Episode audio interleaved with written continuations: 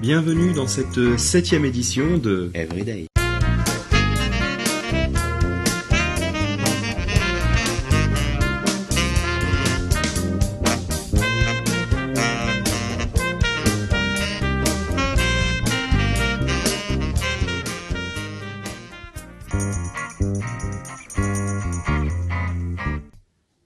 On se persuade souvent soi-même que la vie sera meilleure après s'être marié, après avoir eu un enfant, et ensuite après en avoir eu un autre.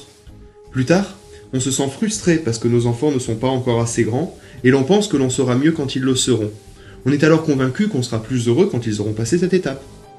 On se dit aussi que notre vie sera complète quand les choses iront mieux pour notre conjoint, quand on possédera une plus belle voiture ou une plus grande maison, quand on pourra aller en vacances, quand on sera à la retraite.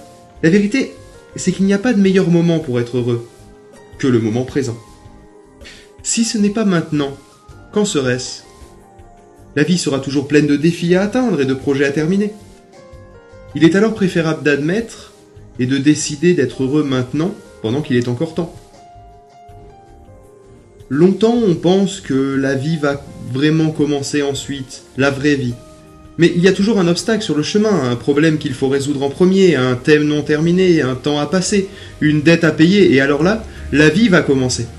Il faut donc se rendre à l'évidence. C'est justement ça, la vie. Donc, carpe diem, profitez de la vie. La passion amoureuse peut-elle durer? Non. Voilà, c'est dit, autant être clair dès le début. L'état passionnel ne dure pas.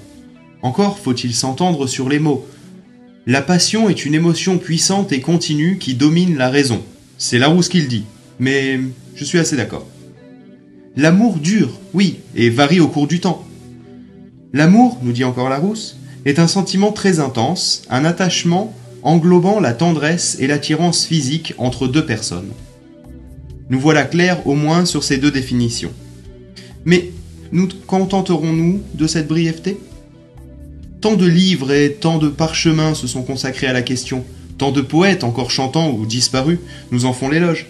Nous sentons tout de suite que c'est en partie là que se situe le creuset de la question. La passion amoureuse peut-elle durer?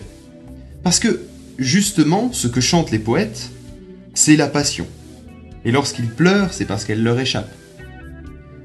Et avec eux, les livres, les films, les chansons, les affiches publicitaires, les contes de fées, tout concorde à entretenir l'idée que l'amour doit être passionnel ou ne pas être. Or, la passion, ceux qui l'ont vécu le savent, nous fait pousser des ailes dans le dos, nous donne envie de chanter sous la douche, nous porte au sommet du bonheur et plus haut encore, mais elle nous tourmente également.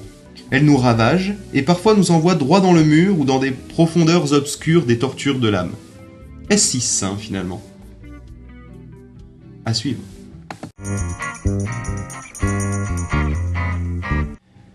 C'est la fin de ce podcast qui a mis du temps à arriver pour cause de vacances, mais la bonne nouvelle c'est que le huitième épisode est déjà sorti.